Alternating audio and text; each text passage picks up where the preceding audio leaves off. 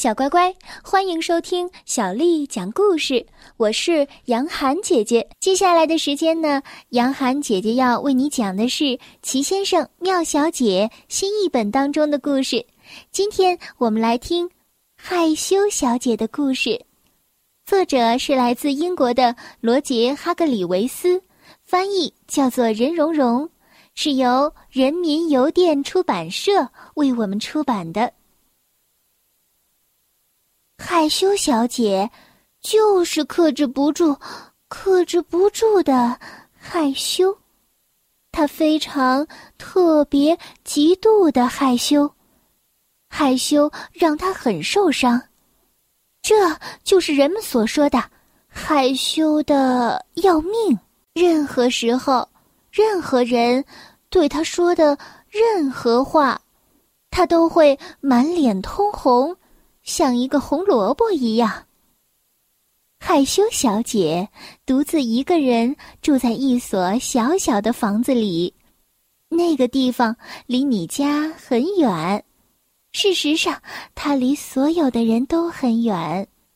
那座小房子有一个名字，叫做。顶针小屋。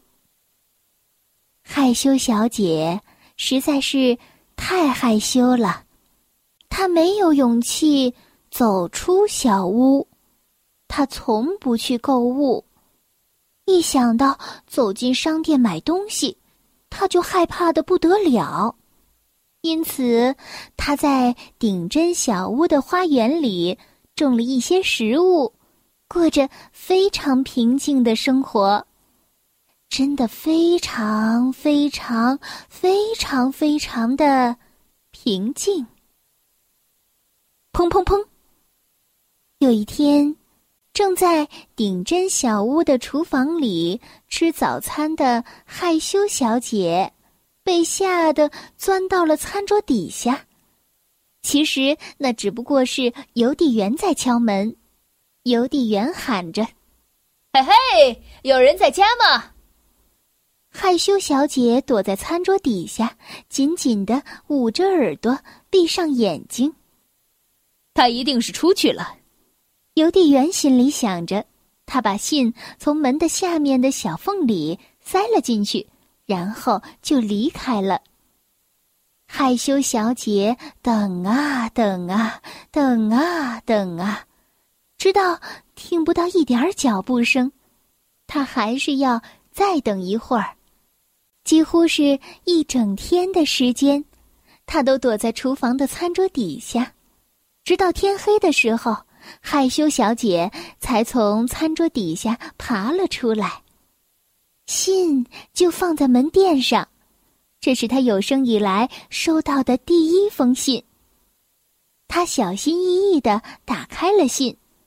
是滑稽先生寄来的，信里写道：“邀请你参加一个派对，在星期六三点钟，派对会特别特别特别的好玩。”害羞小姐吓坏了，她又看了看信，她想着：“啊，我不能去，那里肯定会有人，许多的人。”在这个广大的世界上，绝对没有什么东西比人群更让害羞小姐害怕的了。她担心了一整夜，可是第二天早上，她做了一个决定。她想：“我得去，不然太不礼貌了。”可是五分钟之后，她改变了主意。再过了五分钟，她又把主意改了回来。但是，在又过了五分钟之后，你猜猜发生了什么样的事情？没错儿，他又改变主意了。这又是一夜未眠。第二天是星期五，在这一天，害羞小姐的主意变了一百四十四次，一天里。就有这么多个五分钟呀！她要去参加派对，她不去参加派对，他要去参加派对，他不去，他要去，他不去。哦，真是好漫长的一天！周五晚上比前一晚更糟糕，他完全没有合眼，半下都没有。星期六的早上到了，又过去了；午餐时间到了，也过去了。害羞小姐什么都没有吃。下午一点钟过去了，两点钟过去了，三点钟到了，派对开始了。时间一分一秒的流走了，可怜的害羞小姐并没有去参加派对，她始终做不了决定，她只能眼巴巴的坐在那里，一滴眼泪顺着她的脸颊流了下来，她抽泣着：“我是多么希望我不这么害羞呀！”四点钟到了。一阵响亮的敲门声响起来，害羞小姐赶紧躲到了椅子的后面。这时，门被推开了，滑稽先生走了进来。他看着躲在椅子后面的害羞小姐说：“我知道你不会来，所以我来接你了。来吧，你去了一定会很开心的。”滑稽先生带着满脸通红的害羞小姐往派对现场走去，所有的人都在那里。害羞小姐感觉很不舒服，可是每一个人都和她打招呼，大家都是那么的友好。渐渐的，随着派对的进行，你们猜猜发生了什么样的事情？害羞小姐的脸不红了。她真的开始觉得很开心，滑稽先生笑着说：“我说对了吧？”害羞小姐点点头，咯咯的笑了。她从来没有这么开心过。现在他的脸只有一点点红了。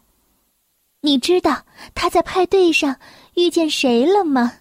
是安静先生。安静先生说。哦，我过去和你一样害羞，是吗？不可能吧？你愿意每天来顶针小屋喝茶吗？我我喝茶，呃，明天。然后安静先生就晕了过去。这就是害羞小姐的故事。小乖乖，今天的故事就为你讲到这儿了。如果你想听到更多的中文或者是英文的原版故事，欢迎添加小丽的微信公众账号“爱读童书妈妈小丽”。接下来又到了我们读诗的时间了。今天为你读的这首诗是刘长卿写的《弹琴》。弹琴，刘长卿。零零七弦上，静听松风寒。古调虽自爱，今人多不弹。弹琴，刘长卿。零零七弦上，静听松风寒。古调虽自爱，今人多不弹。弹琴，刘长卿。零零七弦上，静听。松风寒，古调虽自爱，今人多不弹。小乖乖，晚安。